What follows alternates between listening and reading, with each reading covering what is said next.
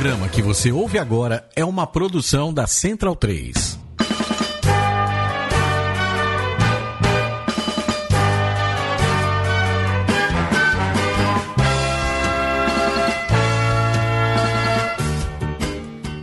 Olá, centralinos e portalenses, formem o Scrum, Rock, Mou, organize a linha e vamos com tudo na nossa mesa oval, edição de número 49, aqui pela Central 3. Eu sou Virgílio Neto e estão conosco nesta mesa inigualável, Matias Pinto. Tudo bem, Mati? Olá, Virga. Olá a todos centralinos e portalenses. É mais uma edição da Mesoval. É, e fora do seu horário tradicional, mas é, são exceções, né? É, então, você sabe, toda terça-feira, 15h15, quando não for nesse horário ao vivo, a gente avisa, mas pro pessoal aí que assina o feed, tanto pelo o Deezer, pela Player FM, iTunes. É, você ouve a hora que você quiser, né? Então por isso que a gente dá uma saudação genérica. Sensacional, é isso aí. Bom dia, boa tarde, boa noite, boa madrugada. Vitor Ramalho na nossa mesa inigualável, oval de toda terça-feira. Bom dia, boa tarde, boa noite, então, Virga, Matias, Diego. É isso daí. Tivemos um final de semana quente, hein? Muita coisa rolando. Rugby na Europa, aos montes, em dose, dose dupla, na verdade, com dose tripla, né? Six Nations, masculino, feminino. Rugby Europe Championship aqui na América, America's Rugby Championship. Muita coisa rolando semana que vem. Tem ainda, semana que vem não, final de semana que vem tem ainda o Sul-Americano Feminino, tem muito assunto.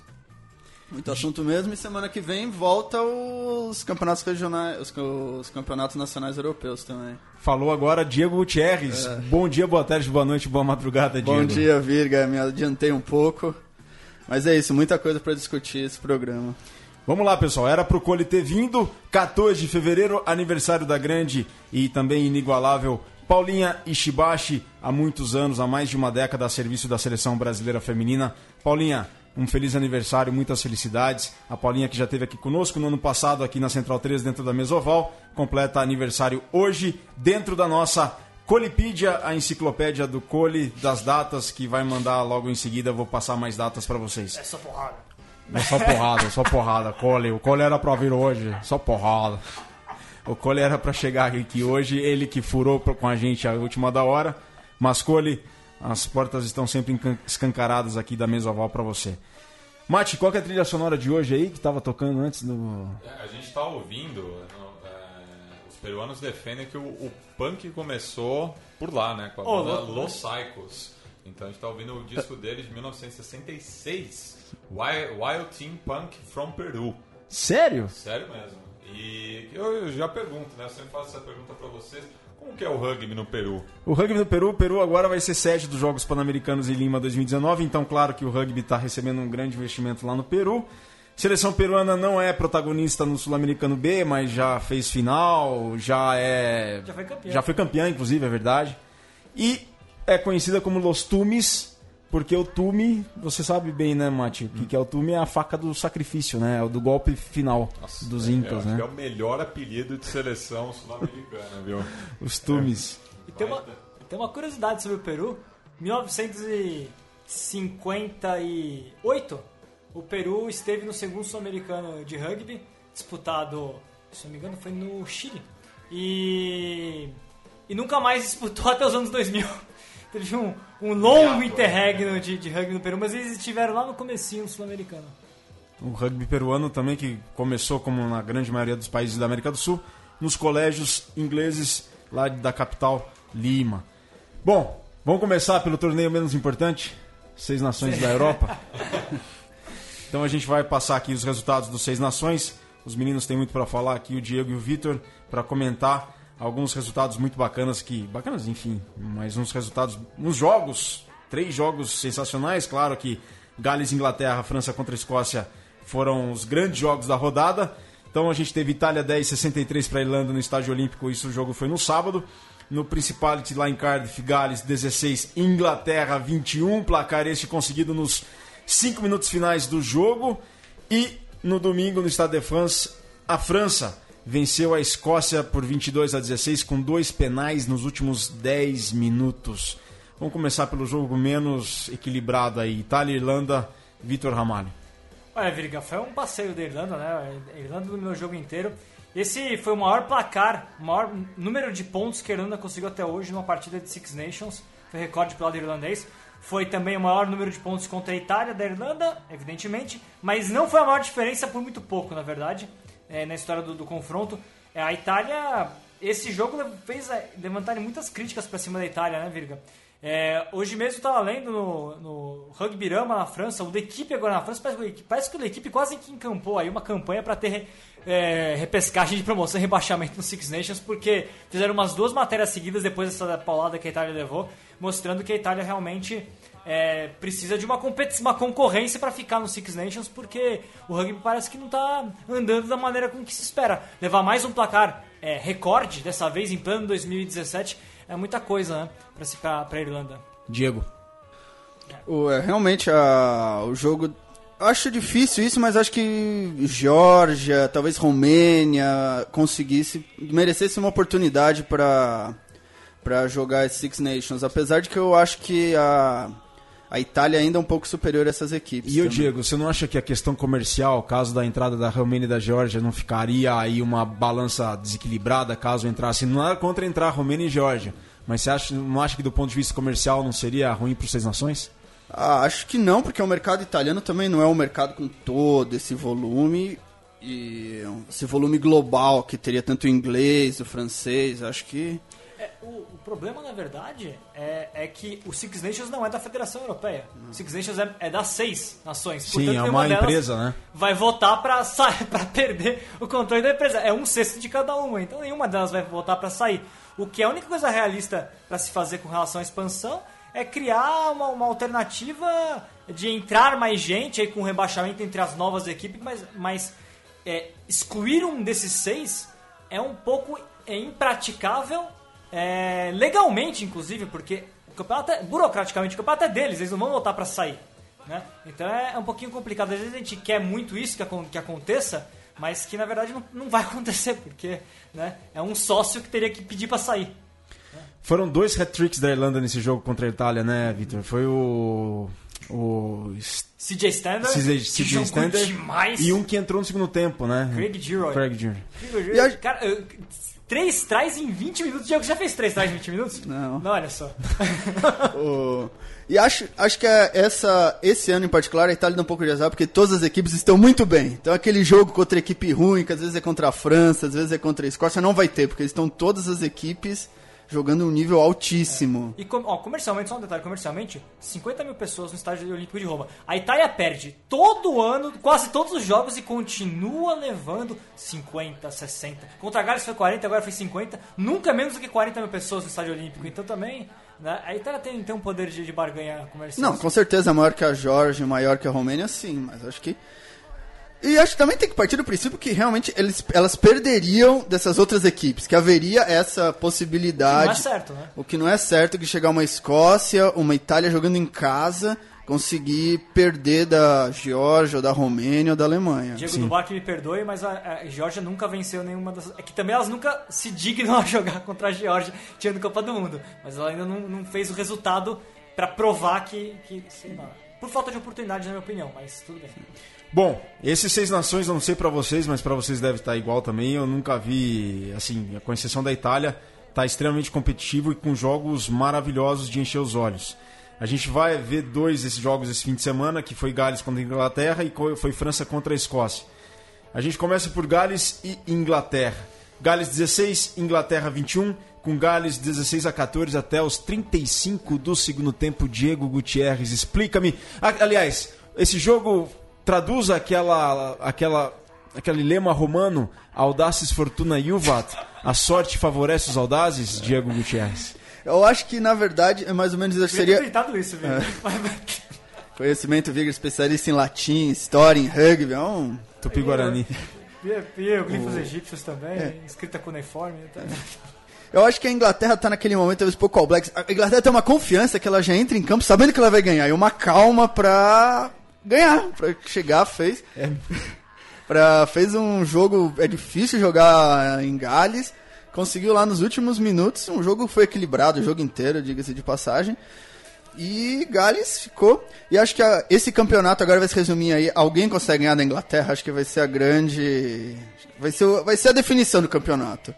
Virga, por favor, eu quero, Que eu sei que eu, eu vou falar uma coisa que talvez o pessoal vai escutar. Já vou falar pra você. O que, que você, que, que você ana- analisa A sorte favorece os audazes. A sorte favorece os audazes. Eu, a Gales manteve um jogo, um padrão extremamente bom o jogo todo. E foi num lance de calma, de tranquilidade mental da, da Inglaterra que eles se mantiveram, por mais que estivessem atrás do placar, nos momentos que estivessem atrás do placar, sem afobação, fazendo o jogo deles, mantendo o padrão de jogo. E numa bobeada que deu lá aquele chute horrível do, do, Jo- do Johnson. Ai, quem que chutou aquela bola? Ai, ai, ai. Bom, vou lembrar quem chutou aquela bola de Gales lá errada, equivocada, que permitiu o contra-ataque da Inglaterra e fizeram o básico, feijão com Foi o Ralph arroz. Penny, foi o Ralph Penny que chutou? Não, não foi o Ralph Penny. Tanto é que nos comentários em inglês colocam por que, que não foi o Ralph Penny a chutar essa bola. Ah, verdade, é. Por que, que não foi o Lich Ralph Penny a chutar aquela bola? Então eles mantiveram o padrão de jogo, aquela tranquilidade mental que só a Nova Zelândia, que no rugby internacional a Nova Zelândia escancara, deixar isso aberto para todos. Que eles têm, eles fazem o básico na situação mais adversa possível, eles mantêm o controle mental. Foi assim contra a Argentina no primeiro jogo da Copa do Mundo ano passado, foi assim contra a África do Sul também. Mantiveram todo um padrão de jogo mesmo estando atrás do placar. E foi assim que a Inglaterra jogou e conseguiu a vitória. Agora me surpreendeu que foi o lance mais lindo do jogo, aquele try de Gales com do da saída do scrum ali assim no- no- nos 5 metros da Inglaterra, uma jogada belíssima, até o Júlio Muralha compartilhou aquele lance no Instagram, foi o lance mais bonito do jogo. É, eu, eu, eu faço minhas essas palavras, eu concordo com tudo que você disse, filho, na verdade. É, a única coisa que eu fiquei com aquela sensação, sabe aquele momento que você vê o jogo Gales. Porque pra mim, dos, dos cinco, t- exclu- excluindo a, a, a Itália, pra mim Gales era o que tinha mais problemas pro Six Nations. Eu- o time que menos me convencia no final do ano passado. E, e Gales fez um grande jogo, fez um jogo brilhante. E eu fiquei com aquela sensação, sabe aquela, aquela coisa de. Caramba, Gales teve tudo. Aí eu fiquei. A Inglaterra é um timaço, é o time a ser batido, concordo com tudo, brilhante, a, a a sorte favorece os audazes, sem dúvida alguma. Mas eu fiquei com aquela sensação na hora de que, será que não foi mais Gales que perdeu do que a Inglaterra ganhou? Porque Foi um mais lance- Gales que perdeu. Foi mais foi um lance, é isso que eu queria falar, porque foi um lance tão absurdo aquele chute, tão até infantil, né, para um jogo desse nível, evidentemente, que Gales jogou fora um- uma vitória que tava ganha com um chute desastroso, né? Mas é claro, aí a Inglaterra provou. É a mesma coisa que, que a Nova Zelândia. Quantas vezes a gente não viu a Nova Zelândia jogar até pior do que o adversário ao longo dos de 70 minutos e ganhar o jogo por um erro do adversário porque ela pune o erro. E essa é a grande virtude A, do Ed Jones. a bola, a bola pune. A bola pune. A bola Muricy pune. Ramalho já dizia. É, eu acho que, acho que é bem isso que a Inglaterra, é o segundo jogo que a Inglaterra joga pior que o adversário E e, é verdade. e sai com a vitória. Gales que é a equipe menos badalada, acho que é a equipe que tá menos pronta, ainda tem algum faltas... Joga menos bonito, digo. É, foi- é, ainda precisa se encontrar algumas, algumas coisas em Gales, apesar do bom desempenho. E uma Inglaterra que, acho que o Ed Jones tá num momento assim, montou um time que difícil de jogar, muito confiança, acho que recuperou o que faltava, o que faltou muito pra Inglaterra na Copa do Mundo, que foi essa confiança, essa vontade de ganhar o jogo e brigar muito. Foi, foi o Cuthbert, viu? Não, foi, o, foi um Foi dos centros. Jonathan Davis? Jonathan Davis. Foi ele? É, não- Jonathan eu Davis. realmente não lembrava que a gente estava. Fiquei tão irritado na hora. Falei, como? A gente vai como discutir, assim? mas depois o. Quem foi? O escocês perdeu o chute, a conversão embaixo dos paus. Ah, mas aquilo foi. Foi. estranho, hein? Eu acho que o árbitro se apressou, ele tinha mais 15 segundos pra matar aquela bola. 15 segundos o cara podia bater de costas daquela bola que ele, ele ia. Eu acho que alguém falou alguma coisa, ele se atrapalhou e ficou afobado. Tem alguma coisa Não, estranha acho que a- provavelmente a bola caiu por vento, caiu do Não, mas tinha 15 segundos, você podia colocar de volta e ainda chutar. Isso que é estranho, entendeu? Cada jogo, hein, gente? Cada, Cada jogo Jogão. absurdamente bom. Vamos lá, 22 a 16 então, viu? França contra a Escócia, 22 a 16. Vitor e Diego. É, França, esse eu gostei muito desse jogo. Francamente, a Inglaterra, eu, pra- ao- é. alguns pedaços, eu vi esse jogo inteiro. O jogo da França e Escócia, pra mim, foi um dos melhores jogos que eu já vi em muito tempo. Um jogo disputado do primeiro ao último minuto, teve briga, teve confusão, teve o chute aí, o cara o- perdeu uma conversão embaixo Russell. dos paus, o Finn Russell. Foi, acho que, um jogo assim dos melhores, apesar de não ter tido tantos pontos, muito aberto, dos dois lados. A França jogando aquele estilo que o Guinoves quer que a França jogue, passando bola, muitos offloads para um lado para outro, e a Escócia lutando. Também um off, teve um offload, acho que do 10 do. Cara, que, que linha tem a Escócia? A Nossa Escócia tem uma Senhora. baita linha. Rio Jones joga demais. É, Até errou, teve uns que ele errou até, mas foi muito bem no jogo. A, a Tommy Seymour, o que, que foi aque- aquele, Aquele, lance não, aquele, fenomenal? aquela ponta, o Diego disse, o Finn, Finn Russell. Finn Russell. É, mas a jogadinha do Tommy explorando o fundo pra cima do Spedding, até o Martoni foi feliz na, na- na- transmissão, eu, eu concordo. O Spedding, ele é um jogador muito forte, o fullback é muito forte. Mas ele não é o melhor, nem, nem se encaixa na característica que o Guinoves quer. Ele tem ainda. Não é, a, a França peca na posição de 15, que é uma posição que ela sempre teve grandes jogadores. E o Tommy Seymour botou uma bola pra cima dele, que ele falhou na recepção e depois resultou no try, né? Não, acho que Foi logo no começo. Foi do Tim É, Swinson, né? Acho também, tá, pensando alto, não, não sei tão, porque o, o Scott Spaden, ele quebra muito a marca. O, esse, pra esse jogo rápido, isso, sim, pra você claro. que, que você quebra dois, três tackles e vai saindo os offloads, fica muito difícil de marcar. Pra mim, o que a França ainda peca é que a França perde muitas oportunidades. Às vezes dá um offload a mais. A França faz jogadas maravilhosas. Bem, o- uma coisa que mais me irrita na França é o que é que aqueles dois pontas são postos pra fora no jogo da França. Os dois fijanos. É, os dois fijantes, eles são postos pra fora todas as bolas. E o Nakai Tassi tá dormindo no jogo, né? Ele ficou arrumando lá o scrum cap dele.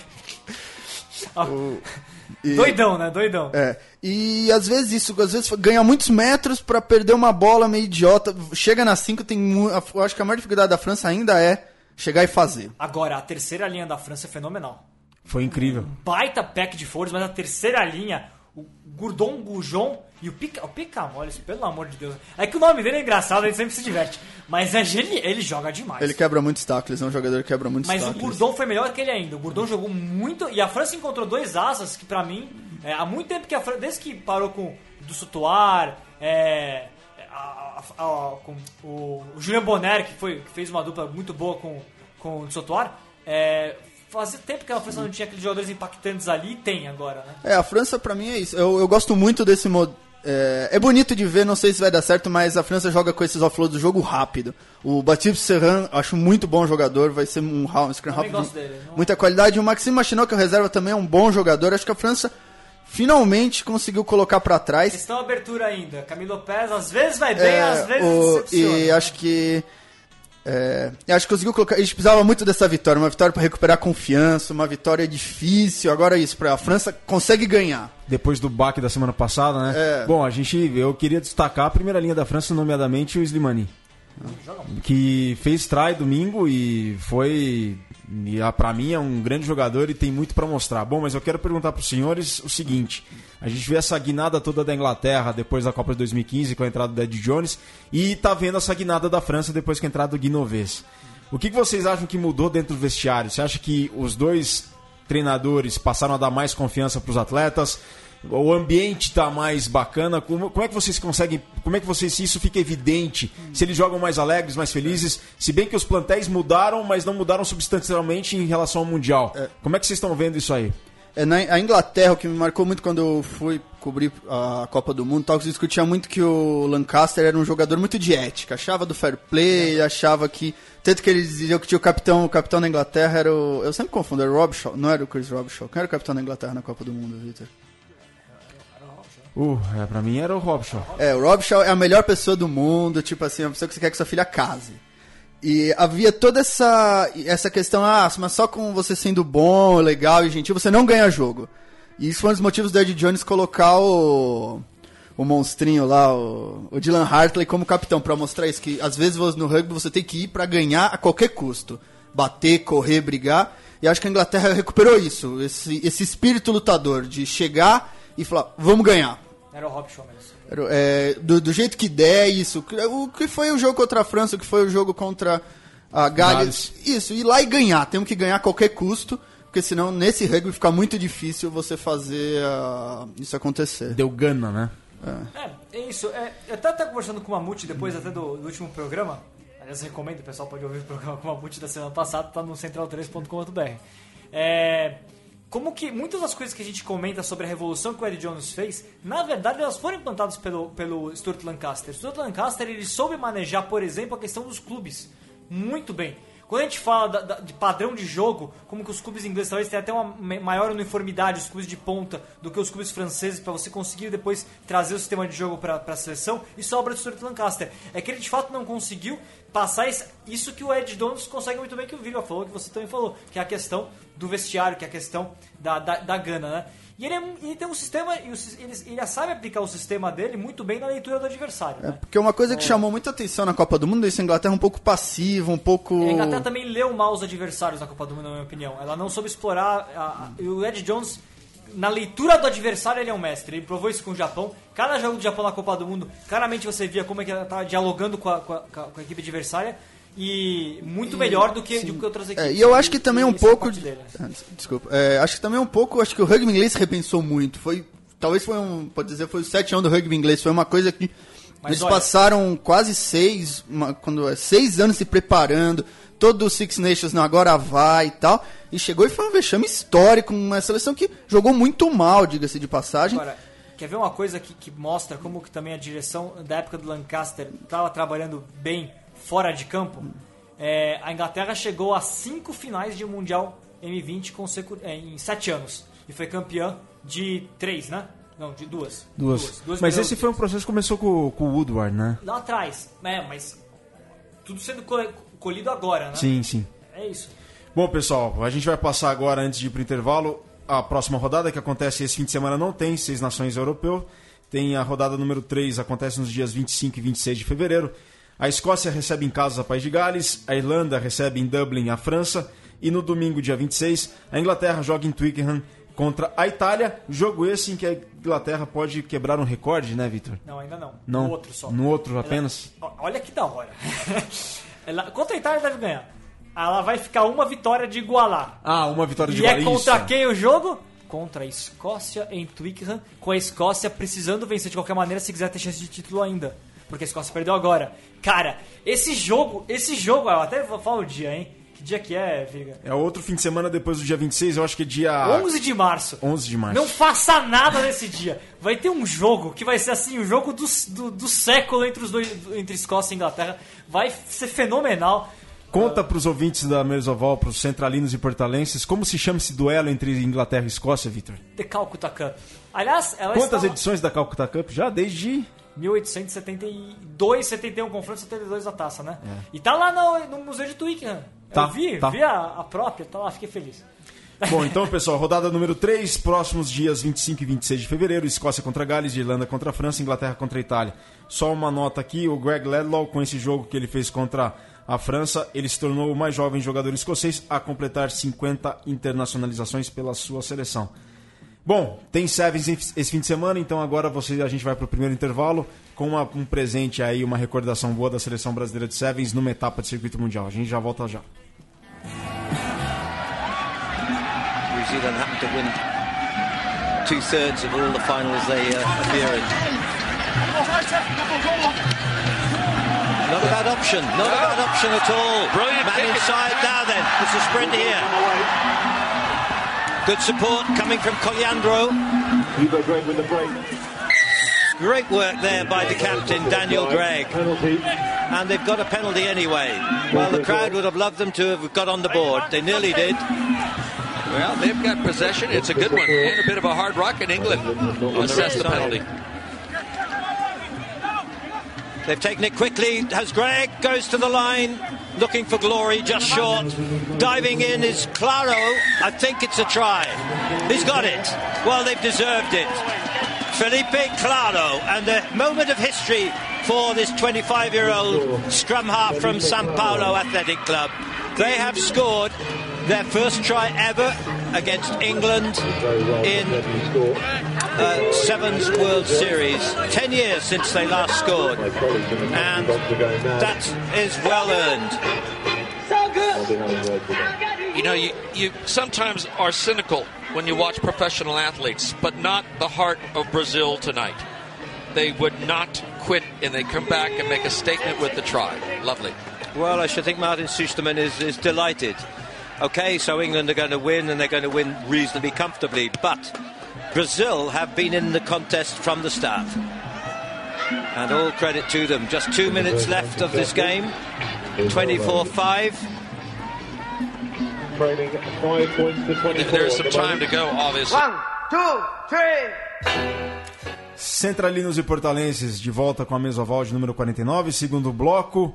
Um abraço para o Rubens Guilherme Santos, que está aqui conosco. O Thiago também. O Rubens coloca ali do recorde de ser batido pela Inglaterra, caso consiga ser batido. Valeu, Rubens. O Rubens que apresenta o Planeta Oval da Rádio Universitária de Santa Maria, o fsm.br barra rádio. Bom, Vitor Ramalho, a gente vai agora, Diego Gutierrez, a gente vai agora para o torneio mais importante das de seleções aqui para nós, Do planeta. do planeta, Da galáxia. das galáxias, que é o America's Rugby Championship, que teve a segunda rodada, que foi nesse fim de semana, com os três jogos, todos eles no sábado, dia 11 de fevereiro. A gente começa pela vitória da Argentina 15, que superou o Uruguai em Bahia Blanca, cidade do Manu Ginóbili, por 57 a 12. Canadá, que venceu o Chile por 36 a 15 em Langford. E os Estados Unidos, que passaram pelo Brasil 51 a 3. Vitor e Diego querem começar pela declaração do Nick, capitão da seleção brasileira? Manda bala. Então vamos, Mate, temos aí via satélite as declarações do Nicholas Smith, capitão da seleção.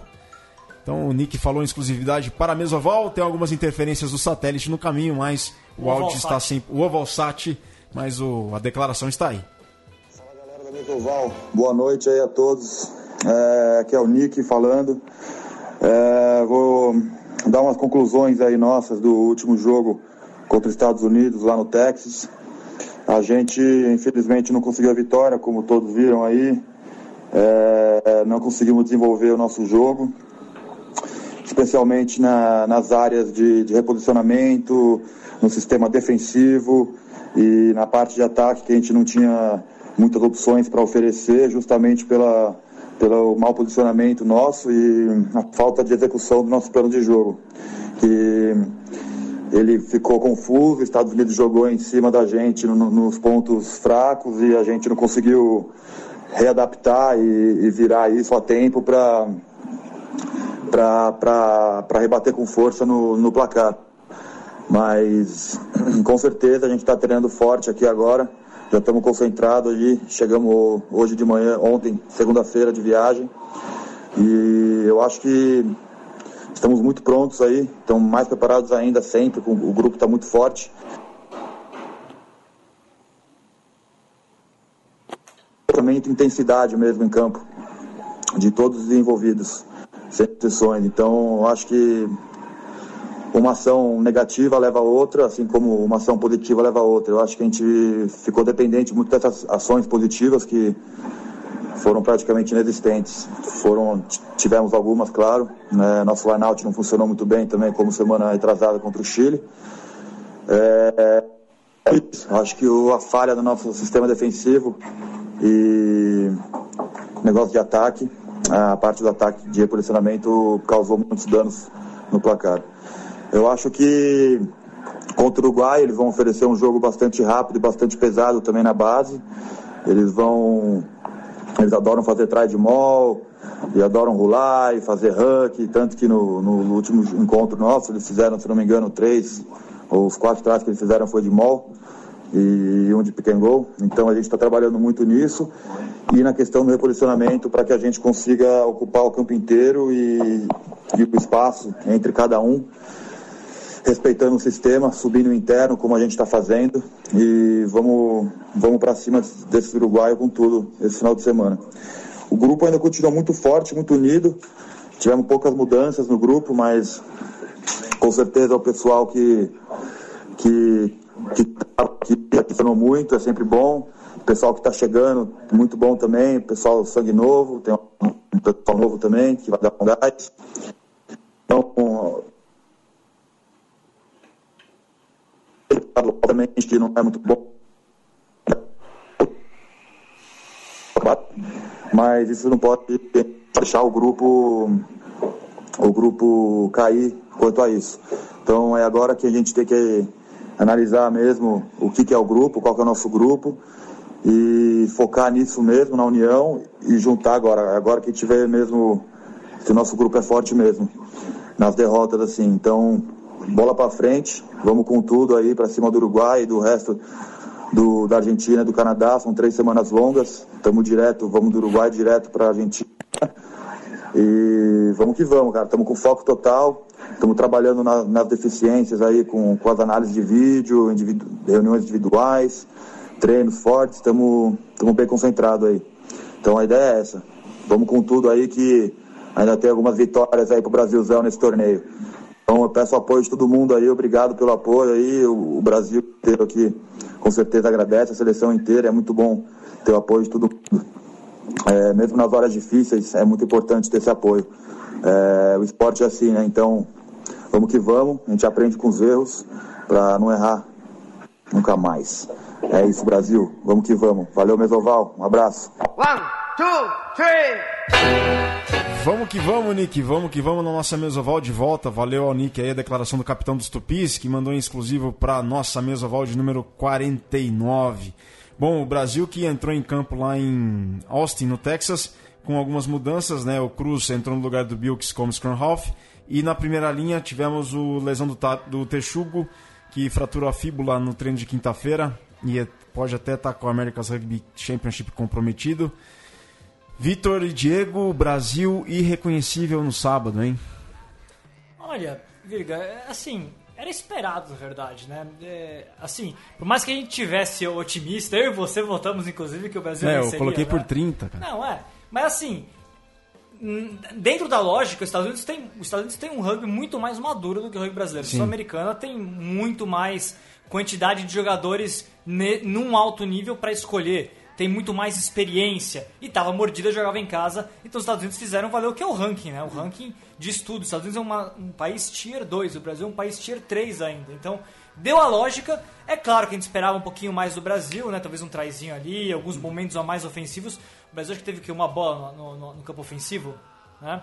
É, que até depois, que restou, aliás, inclusive numa interceptação americana, né? Foi, foi no passe do, Nick do Nick. É, mas, assim, era esperado o Brasil ter que ter. é, Da parte dos jogadores, né, o Nick falou né, do apoio, pô, a gente vai, vai sempre apoiar, a gente sabe quanto que eles se dedicam. E eu acho que é isso também. é, perder para os Estados Unidos não é o fim do mundo. Também se eles se Não. cobrarem num nível exagerado, a gente vai perder a, a lucidez do que é a, a diferença real de momento. O rugby você não, você não evolui de uma hora para outra. O que o Brasil conseguiu ano passado que foi um ponto fora da curva. Um ponto completamente fora da curva. Então foi isso. Mas os Estados Unidos dominou por completo o jogo, foi muito superior. Era um time muito melhor americano desta vez do que da outra vez. Se não me engano, só três jogadores Só dos três 23 jogadores. ficaram, mudaram completamente, colocaram jogadores com uma qualidade um pouco superior. E aí Todd Clever jogou. Todo, todo Clever tava em campo. O Do, você vê, e ainda assim os Estados Unidos poupou jogadores. O Dolan, que é do Cardiff Blues, só entrou no segundo tempo, fez try, né? Entrou e fez try. É, o que eu queria ter visto era o Brasil ao- com alguma, mostrando uma capacidade ofensiva né, a mais, que é algo que a gente criticava, né? Que o Brasil precisa melhorar ofensivamente. Em novembro a gente viu uma certa deficiência do Brasil com a bola na mão. Né? Contra o Chile, o Brasil superior, mas o Chile não é, não tem o nível desses países, né? Não tem o nível dos Estados Unidos, por exemplo. E também naquela oportunidade a gente não tinha, tinha uma condição climática diferente, né? Total. Então é isso. É, o que eu esperava era ter visto o Brasil jogar um pouquinho com a bola em mãos. Esperava a derrota de qualquer maneira, né? É, eu acho que foi uma junção de uma série de coisas. O Brasil não jogou bem, os Estados Unidos jogou muito bem. Jogar em casa é muito mais difícil que. jo- Perdão, jogar fora de casa é muito mais difícil que jogar em casa. Só você ver todos os campeonatos de rugby do mundo, o desempenho das equipes dentro de casa é muito superior às equipes em casa, até mesmo em relação ao futebol. É muito difícil jogar fora de casa no, no rugby. E eu acho que uma coisa que o Brasil conquistou e que foi é o respeito dos Estados Unidos. Os Estados Unidos entrou para jogar uma final. Eu acho que era o que eu ia falar esse programa passado, acho que o Brasil conquistou o que já o objetivo quando entrou no torneio, os profetas do Apocalipse falaram, o Brasil vai ser a Itália, vai tomar só pancada e tal. E já provou que não, que é uma equipe é, competitiva e que ano passado os americanos vieram com essa cabeça. Não, vamos pro Brasil tomar cerveja na balada e jogar um joguinho aí contra um pessoal. E perderam, e perderam o campeonato porque perderam o jogo aqui no Brasil. E agora em Austin eles entraram para ganhar. Com um esquema de jogo bem definido, tendo estudado muito o jogo brasileiro e se aproveitaram de um dia ruim do Brasil, que acho que não, não foi o que, o que os brasileiros esperavam. Talvez até, aí vou arriscar, talvez os brasileiros tenham entrado um pouco confiantes demais, achando que ia, iam repetir, a, feito um bom jogo com o Chile, já tinham ganho dos Estados Unidos, achando que ia, ser um jogo diferente do que foi. É, sem dúvida alguma. Eu conversei com o Daniel Gregg, manager da seleção brasileira, porque a- o campo me chamou muita atenção. Aí eu mandei uma mensagem pro Greg e falei, Greg, o campo é sintético. Não, se a grama era sintética, se- como é que era o gramado? E o tempo seco, né? Ao contrário do verão brasileiro que o a- das chuvas. E o Greg não, o Greg falou que o campo era 100% natural e uma grama bem rasteira, bem baixa, mas o tempo muito, muito seco mesmo no Texas nessa época do ano. Acho que é um padrão de campo de beisebol. O Matias aqui é o especialista no Não, taco. o, o, o beisebol ele não tem um, um tamanho definido, né? Cada campo tem a sua Eu digo, a, qualidade da grama em geral. Ah, não, isso sim. É mais fininha mesmo, não? Sim, sim. E acho que o Brasil. Acho que se repetiu um pouco dos jogos da Europa. Não pela falha do ataque do Brasil, mas acho que pela forma como o Brasil joga. você precisa pressionar, é, ganhando campo, chutando, você precisa pressionar muito os, o adversário, porque senão ele vai sempre te machucar na volta. E o Brasil sofreu demais para parar os pontas e o fullback. Augsburger. O deitou e rolou nesse jogo. O- Que, que jogo Ao que ele outro o gordinho, o fullback gordinho lá, que- o que correu. fez? O Teô.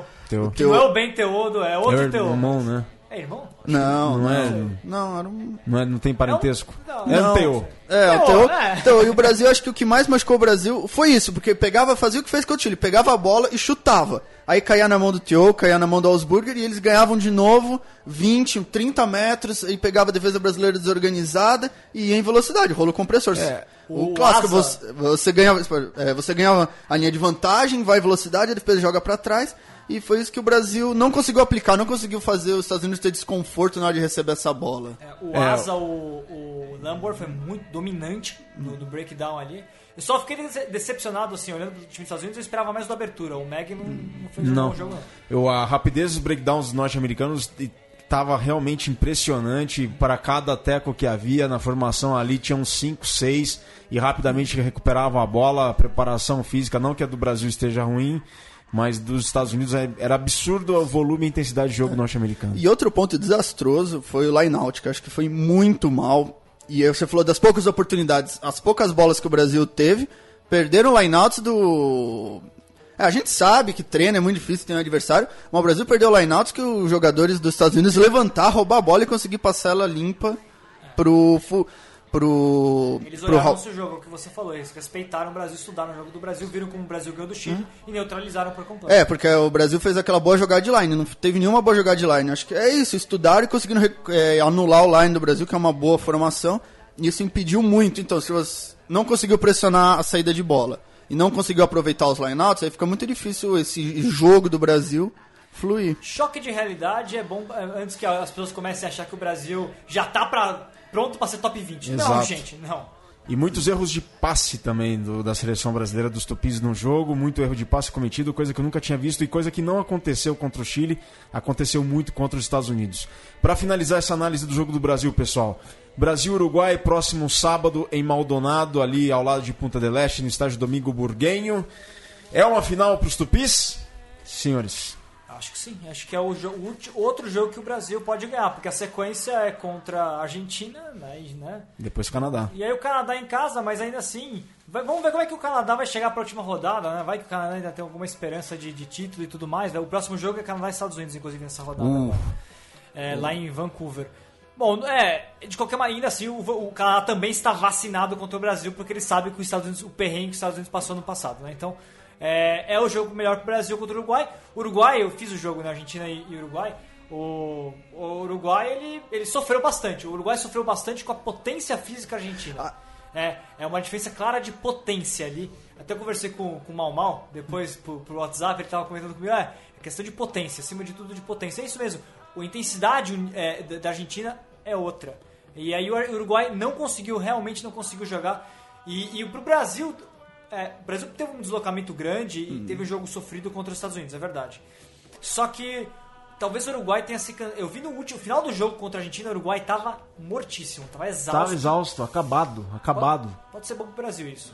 Pode ser bom pro Brasil. É, era- eu Mas que- o favoritismo é o Uruguai, claro. Eu queria destacar que você falou muito mal do jogo Estados Unidos e Uruguai, que as equipes não foram bem, que Foi tava ruim o jogo. decepcionado e não, não- não se comprovou. Ó, foi ruim o jogo, é. Foi, Você irmão. melhorou, né? Sim, mas pode ser. Você pode ter boas equipes fazendo jogos ruins. Que não, é. E eu acho que os- a Argentina ela não é parâmetro pra nada. Acho que é impossível você falar do, ah, que foi. Porque a Argentina é muito superior a todas as outras equipes, apesar de ter perdido pro, pro Estados Unidos ano passado. Empatou. Empatou com os Estados 35 a Perdeu pra ninguém, 35. foi campeão. é, é, então acho que é muito difícil isso. O Uruguai não acho que seja uma final. Acho que o, acho que o Chile era a grande final. O Brasil tinha que ganhar do Chile para ter pelo menos uma vitória e isso, e mostrar que em casa era uma equipe perigosa. E, mas acho que é um jogo bom isso para entrar, jogar, tentar fazer um bom placar. Vai jogar fora de casa, em Maldonado, que também não vai ser fácil. E, mas acho que tem tudo para fazer um bom jogo. O Vitor falou, vacinados vão entrar agora. Isso, jogar com o Uruguai, tentar fazer o melhor. E os jogos encaixam. Esse jogo do Brasil tem que encaixar. Às vezes, se conseguir isso, pressionar, se às vezes os- o ponto e o fullback uruguaios não forem tão bons na recepção, pode conseguir fazer incomodar mais o jogo. Que o Uruguai foi muito forte contra a Argentina no começo do jogo, pelo menos foi no Scrum. Então, o Foi, foi até scrum. o, até o do primeiro try do Uruguai saiu Sim. depois do Scrum, né? Tem que tomar cuidado com esse Scrum uruguaio, é complicado. É, se o lateral brasileiro voltar a funcionar bem, pode ser uma arma. Então vamos ver. O- de novo, o favoritismo é do Uruguai. Ninguém vai se iludir achando que o Brasil vai entrar para não. E é, e é bom pro Brasil isso, que o favoritismo tá com eles. Né? Porque aí o Brasil pode, inclusive. Mas, mas nesse sentido, é, eu tenho mais confiança. Acho que eu tô mais empolgado pro jogo do Canadá. O Brasil tem se mostrado uma equipe muito forte em casa. Tem jogado, é, feito bons jogos em casa, principalmente no Pacaembu. Conseguiu lá o empate com o Chile, a vitória com o Chile, ganhando os Estados Unidos. Então acho que em casa, com a torcida, acho que o Brasil tem chance de. Acho, pá, nunca se sabe. Fazer um jogo até melhor que contra o Uruguai pode até complicar pro Canadá. É, sobre o Canadá, só um. Você viu depois do jogo Uruguai, Canadá e Chile? É, o Canadá venceu, não convenceu também, na minha opinião. Acho que o- pela diferença de, que eu esperava antes do jogo, eu achava que o Canadá teria mais vantagem do que teve contra o Chile. E o Chile até O melhorou. Chile começou na frente, né? O Chile melhorou no jogo. O Chile mostrou boas coisas ali. Mas acho que essa melhorou, piorou. É difícil que às vezes jo- jogos encaixam. Às vezes você tem times que você não consegue jogar, tem times que você consegue jogar. Então acho que. Cada jogo é uma história. Assim. É uma caixinha de surpresas, eu diria. Não é isso que eu tô dizendo. Eu tô dizendo que por, o que eu quero dizer, por exemplo, isso, que os Estados Unidos encaixou muito bem os chutes do Brasil porque eles tinham um ponto e o fullback muito bons. Isso atrapalhou muito. Às vezes você tem outro time que não tem essa cultura de jogar no contra-ataque. E aí complica mais esse estilo de jogo do Brasil. Então acho que tem, tem que ver também os estilos de jogo. Contra o Chile em particular incomodou demais o jogo do Brasil. O Chile ficou muito desconfortável para sair do jogo brasileiro. E, mas é uma boa equipe o Chile também. Acho que não é um. Não dá pra se desprezar, não. Bom, então essa vitória do Canadá 36 sobre o Chile 15. Só um detalhe, essa vitória canadense foi a centésima vitória na história da seleção do Canadá, que foi formada em 1932, ao todo na história da seleção canadense, 100 vitórias, 140 derrotas e 5 empates. O Taylor Paris do Canadá, três tries, ele joga lá no Ajan da França, Joga demais. ali. joga muita bola. Sevens também. Quer uma curiosidade sobre o Canadá, Virga? Fala. A única seleção das Américas na história que derrotou a Argentina na Argentina com o time principal contra time principal. Derrotou os Pumas na Argentina na geração de ouro do rugby canadense, foi em 1990. Ah, que foi até tem até aquele jogador no Hall da Fama, o Ixi, agora fugiu fugiu Ele tudo mesmo. da cabeça. E é, única Garrett Reese. Garrett Reese. Reese. Yeah. É, Yeah, yeah. E, e o Canadá, é, em 90, é, conseguiu a vitória contra os Pumas na Argentina e Buenos Aires. E em 91, o histórico quartas de final da Copa do Mundo, primeira e única vez que o Canadá esteve entre os oito melhores do mundo. Um time que era bom demais, chegou a vencer a França, amistoso também. Diego, quer comentar alguma coisa de Argentina 15 57 Uruguai 12? Não, é, acho que só o que eu falei, a Argentina joga a outro nível. Ela é muito superior, até em termos econômicos, em termos técnicos. Essa é uma seleção que a gente já discutiu, isso pode ser a terceira seleção argentina seria. E. Do- Dois e meio. dois e meio. Então, é uma equipe que vai, vai sempre ganhar. É praticamente, a não ser que a Argentina ponha uma equipe realmente muito ruim, uma equipe totalmente amadora. É praticamente impossível ganhar da Argentina. Bom, pessoal, para encerrar esse bloco, a gente vai agora com uma declaração do IG, João Luiz da Roça, que acabou de nos mandar aqui uma sonora. Depois a gente volta com a classificação do America's Rugby Championship e os próximos confrontos, depois na sequência intervalo. Mas agora a gente vai ouvir o João Luiz da Roça, o IG. Fala, Virga. Então, o jogo de sábado contra os Estados Unidos não foi o que a gente estava pensando. É, a gente acabou se atrapalhando um pouco na, na proposta de jogo dos Estados Unidos, que foi de, de altíssima intensidade. A gente não está acostumado com esse tipo de jogo.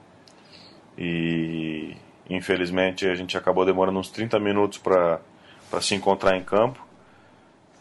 Dos 10 minutos finais do primeiro tempo, a gente conseguiu equilibrar a partida. Talvez os 10 primeiros minutos do segundo tempo a gente também conseguiu manter a partida equilibrada.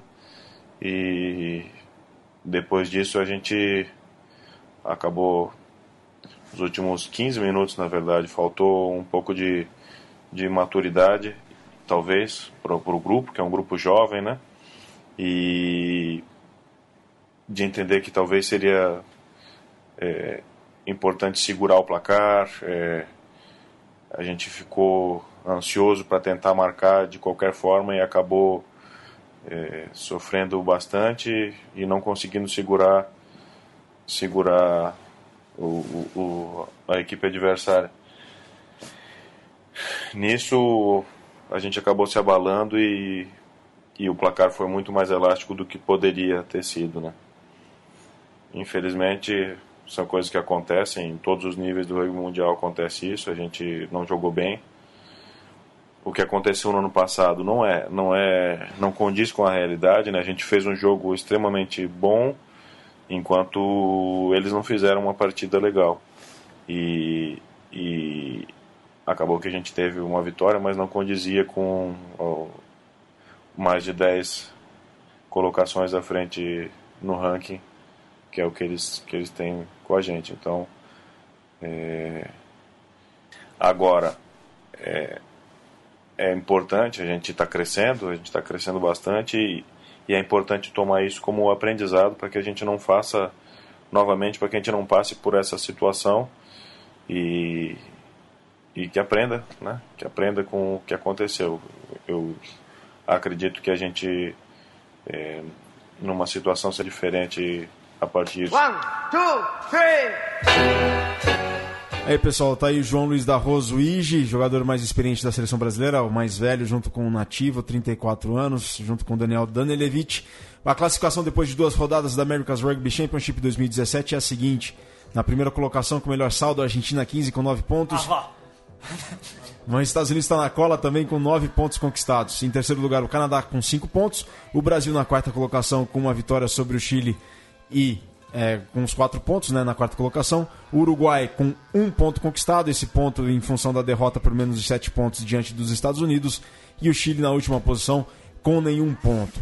Próximos jogos, terceira rodada no sábado, dia 18 de fevereiro. O Chile joga contra a Argentina 15 em Talcahuano. O Uruguai recebe Maldonado a seleção brasileira, os Tupis. E duelo de titãs lá em Vancouver, como o Vitor falou. Canadá contra os Estados Unidos. E a gente aqui vai para o segundo e último intervalo na sequência. O terceiro e derradeiro tempo da nossa mesoval de número 49. Até já.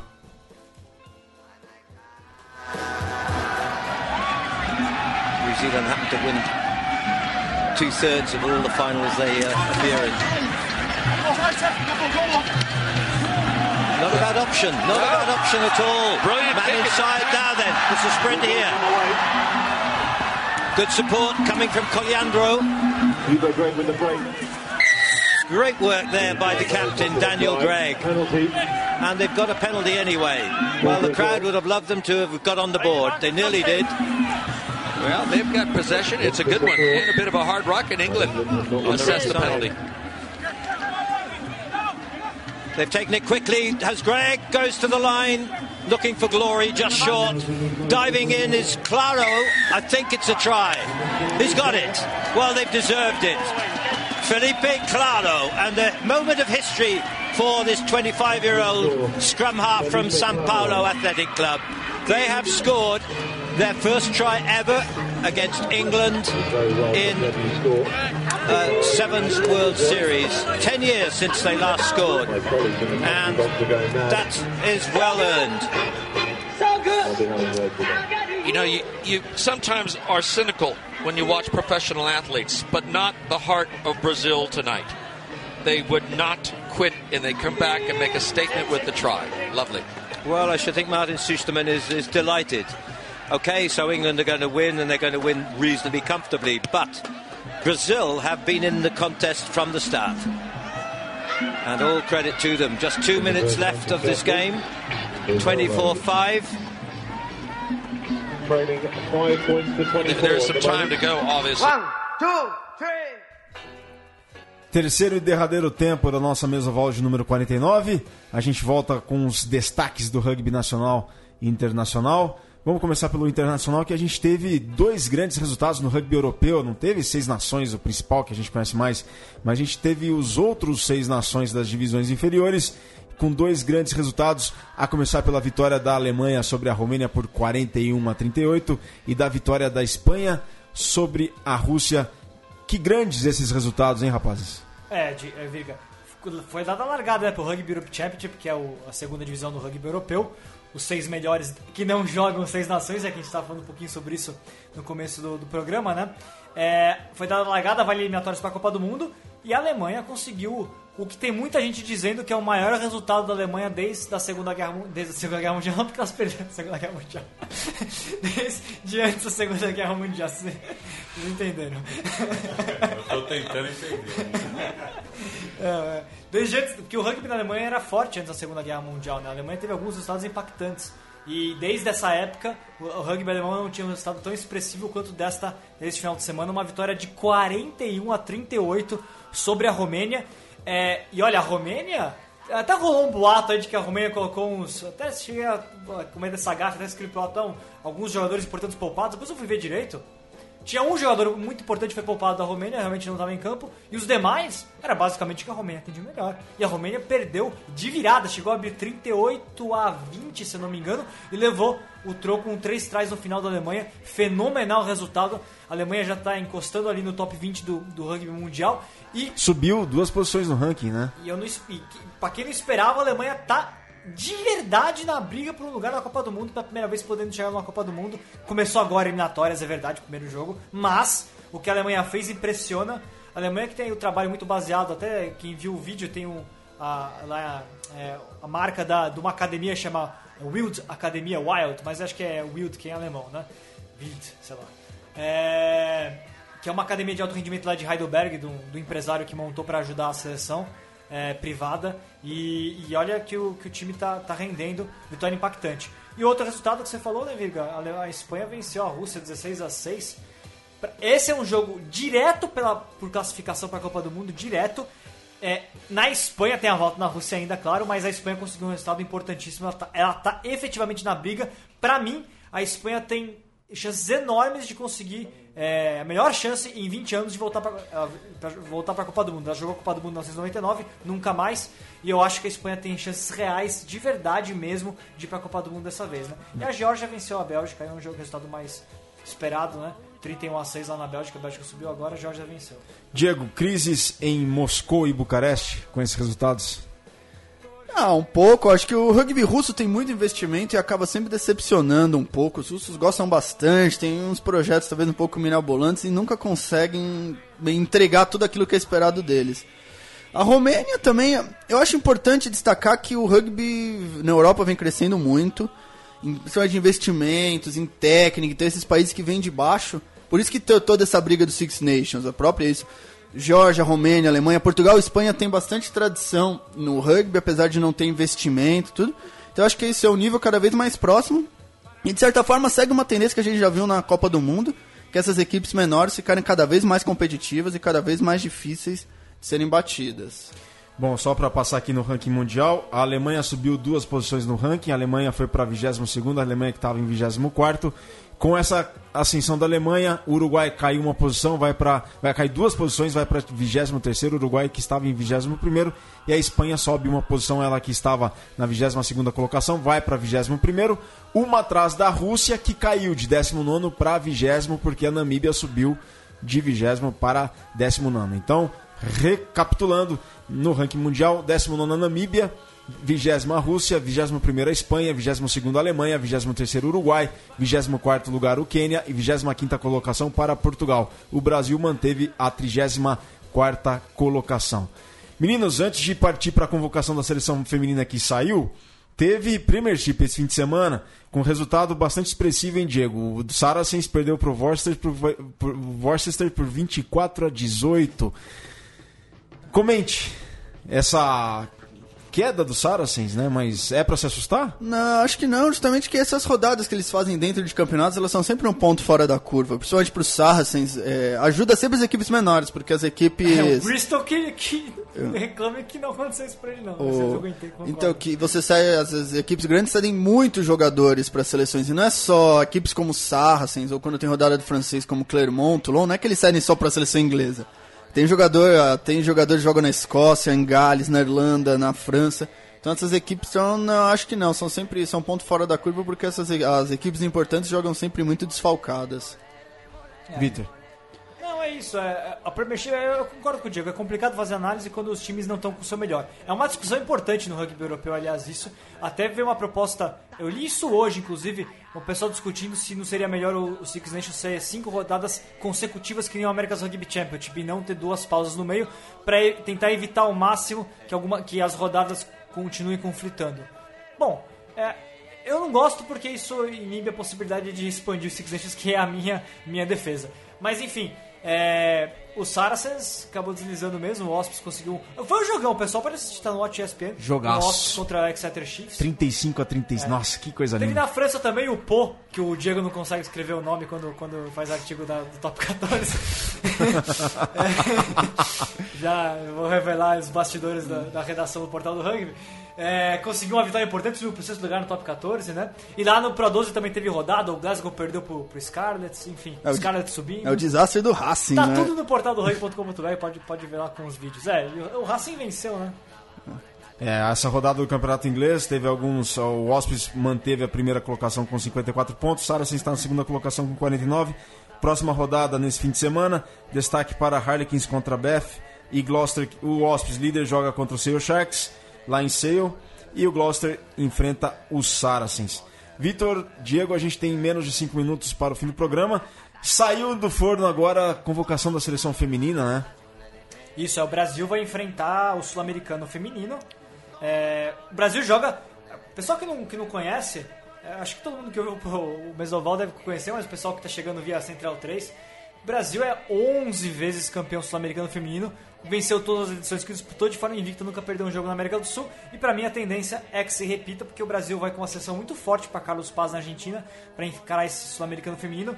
É, a convocação, já acabei de soltar no portal do rugby, né? Saiu aqui, ó. Baby, Bianca, Claudinha, Edninha, Izzy, é, a Ju Michele, La- Lari, Luísa, Maíra, Milena, Paulinha e Raquel. São 10 das 12 que jogaram a última etapa da Série Mundial. O Brasil vai certamente dominar essa etapa. Eu vejo muito poucas chances de alguém tirar é, do Brasil o título novamente. O Brasil caiu no grupo A. Brasil, Venezuela, Uruguai e Paraguai. Lembrando que o Uruguai é a única seleção na história da América do Sul que derrotou o Brasil uma vez num Valentim Martins aí, em tempos já, já quase esquecidos, né? E o... 2014. Ah, foi 2014? É, Foi. de- É, pois é, perdão. E, e o, o grupo B é a Argentina, Colômbia, Chile e Peru. Argentina e Colômbia é o jogo mais interessante porque é, confronto entre as duas seleções mais, mais fortes entre as demais, porque vale vaga na segunda divisão do, do, do, do rugby feminino, que vai ser em Hong Kong, e vale vaga também de convidado lá em La- Las Vegas. Bom, também teve a convocação dos 26 atletas para o jogo dos Tupis sábado lá em, lá em Maldonado contra a seleção uruguaia. Diego, chamaram ali para o lugar da primeira linha. A gente tem o Ariel do Jacareí, que foi chamado para essa, escala, para essa convocação, e também o Kaique, o Kaique Silva, brasileiro radicado da Argentina, também foi chamado para essa. E o Gelado, né? A entrada do Gelado ali na segunda linha, como novidade para essa convocação contra a seleção uruguaia em Maldonado. Mas o Gelado já tinha sido convocado pro jogo pra Austin. Mas na né? escalada. É. É isso, acho que o Brasil tem essa base grande do NAR, acho que isso é um- foi um dos objetivos sempre do alto rendimento do projeto da CBRU. E hoje finalmente tem isso, saem jogadores, entre o Kaique, que é um jogador muito bom, vai substituir o Teixu. o- O Blade veio- também, o Ariel- Blade também. é, o Ariel veio da. Do Jacareí, é, da- E da sessão, sessão M20 do ano passado. né? Exato. O Blade também foi convocado para essa para esse grupo. seleção M20 do ano passado, o Jacareí mostrando o trabalho de base fortíssimo, né? Bom, então só para fechar aqui, considerações finais, Diego. Não, acho que mais um fim de semana próximo de muito rugby. O Brasil vai ter um adversário muito duro, mas que eu acho que eu tô aí cautelosamente otimista. Acho que pode, não sei se vai ganhar, mas que acho que com certeza vai fazer um jogo muito bom contra o Uruguai. Vitor Ramalho, considerações finais? Ah, faço as minhas as palavras do Diego as minhas palavras, eu concordo com ele. Eu só quero destacar também que teve, eu também acompanho aí, teve o Six Nations feminino, né? O pessoal pode assistir pelo Watch ESPN. É bem legal de assistir. Rodada aí de três vitórias acachapantes de França, Inglaterra e Irlanda. Tô otimista porque eu assisti os jogos e eu realmente acho que a Copa do Mundo Feminina do, ano- do final do ano, assim, em agosto, pode ser um torneio muito legal de se assistir, porque o nível aumentou bastante desde o último ano aí, assistindo de vez em quando jogos do 15 feminino. Eu, eu gostei bastante, Virga. Bom, galera, valeu pessoal. A minha, o meu destaque para esse fim de semana é o classificatório do Nacional de Rugby Sevens masculino, que acontece lá no estádio Martins Pereira, em São José dos Campos. Três grupos com quatro equipes. No grupo A, São José, Rio Branco, Band Series e UFG.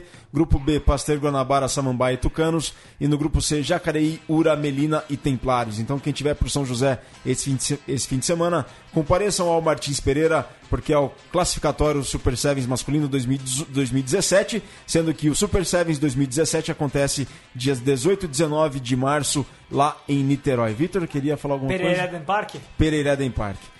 Valeu, galera. Esse foi o Mesoval número 49, o próximo edição histórica de número 50. Um grande abraço, saudações ovaladas.